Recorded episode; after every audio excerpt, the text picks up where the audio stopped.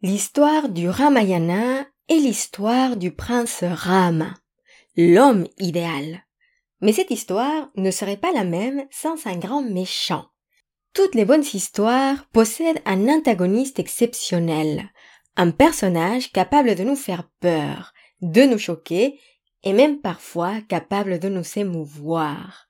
J'adore ces personnages car ils sont souvent complexes et parce qu'ils sont une histoire d'origine, une origin story comme on dit, très intéressante. C'est le cas de Ravana, le grand rival du prince Rama. Alors, pour vous raconter le Ramayana, je vous propose de commencer par l'origin story du terrifiant Ravana. C'est parti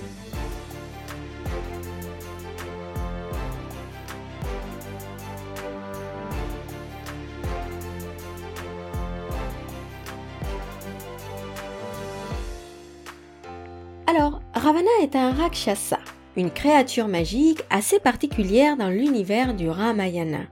En effet, dans d'autres textes comme le Mahabharata, les Rakshasas sont des créatures nocturnes, immondes et cupides.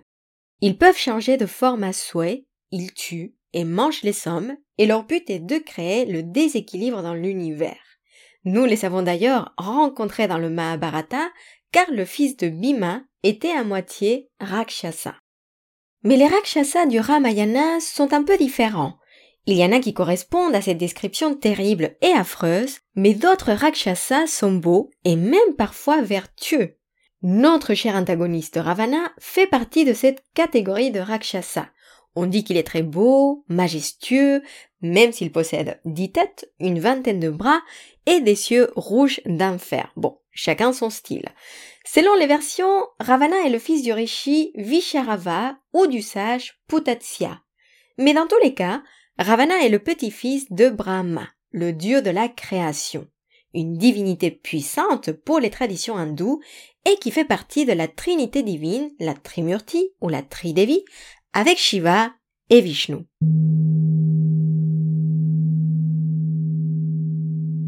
Alors, Ravana règne sur la cité de Lanka, une ville majestueuse citée dans l'actuel Sri Lanka.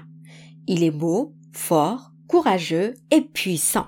Autrefois, il était sage, une créature qui connaissait l'intégralité des Védas, vous imaginez Malheureusement, sa soif de pouvoir ne pouvait pas s'être apaisée. Ravana commence alors à partir du côté obscur et souhaite régner sur la terre et sur le ciel. Il comprend que pour atteindre son but, il doit acquérir des pouvoirs surnaturels et commence à faire des austérités extrêmes. Il fait le jeûne, il reste debout sur son gros orteil endurant pluie et soleil et médite intensement jour et nuit pendant des années. Dans certaines versions, Ravana est un dévot de Shiva et décide de partir au sommet de l'Himalaya pour se rapprocher de la demeure des dieux. Lorsqu'il trouve une place au sommet d'une montagne, il commence ses austérités en méditant sur Shiva. Il est entouré de cinq feux quatre qui sont placés selon les points cardinaux, et le soleil ardent qui le baigne de lumière. Et on peut imaginer les feux qui brûlent sa peau et le rocher où il médite. Mais Ravana continue et répète le nom de Shiva.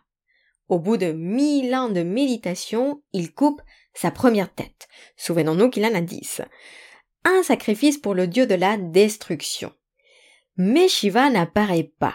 À nouveau, Mille années passent et Ravana coupe encore une de ses têtes.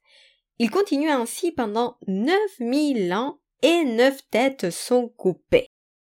Finalement, lorsqu'il s'apprête à couper sa dixième et dernière tête, ses cieux sont aveuglés par une lumière éclatante. Shiva apparaît devant lui, souriant. Il réintègre les têtes qu'il avait coupées à son corps et lui demande son vœu. Ravana souhaite posséder une force qu'aucune créature puisse résister, et il devient ainsi le plus fort sur Terre.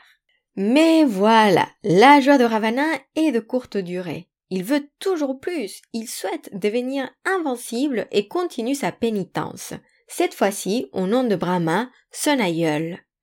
Au bout d'une pratique intense, Brahma lui demande ce qu'il souhaite. Libération, éveil, mais le démon a une idée bien précise en tête.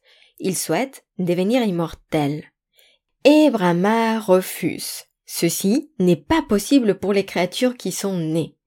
Alors, Ravana demande qu'aucun dieu, Danava, Daitya, Asura, Rakshasa, Gandharva, Kinara, Sharana, Siddha ou autre créature divine ou démoniaque de la terre ou du paradis ne puisse le tuer.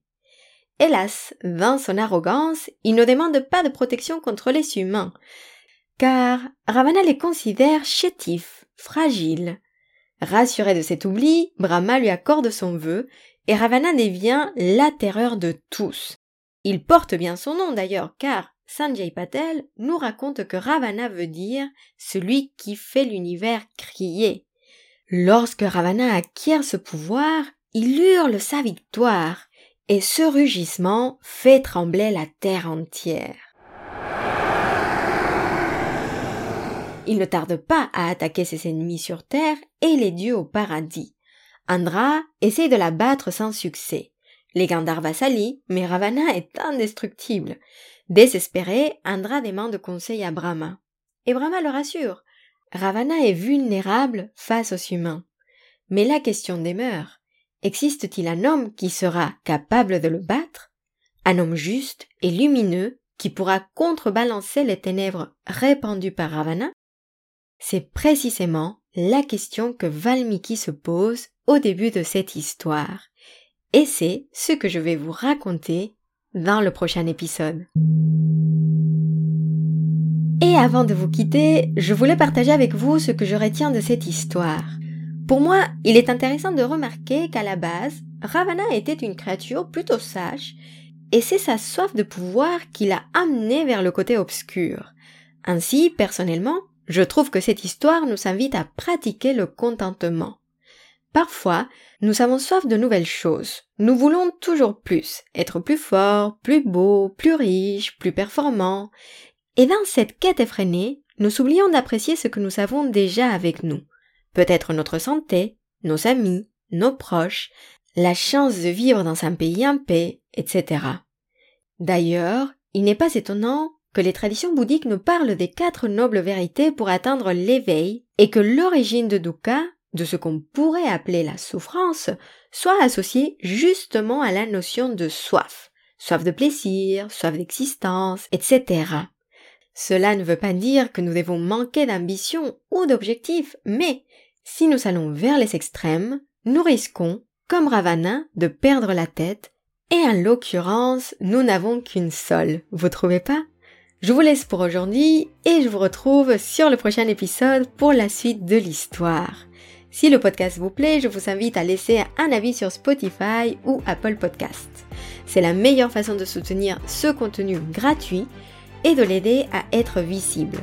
Vous pouvez également le partager via les réseaux sociaux ou en parler à vos proches. Je vous remercie du fond du cœur pour votre soutien et votre présence et je vous souhaite une excellente journée ou une très belle soirée. À très bientôt. Prenez soin de vous.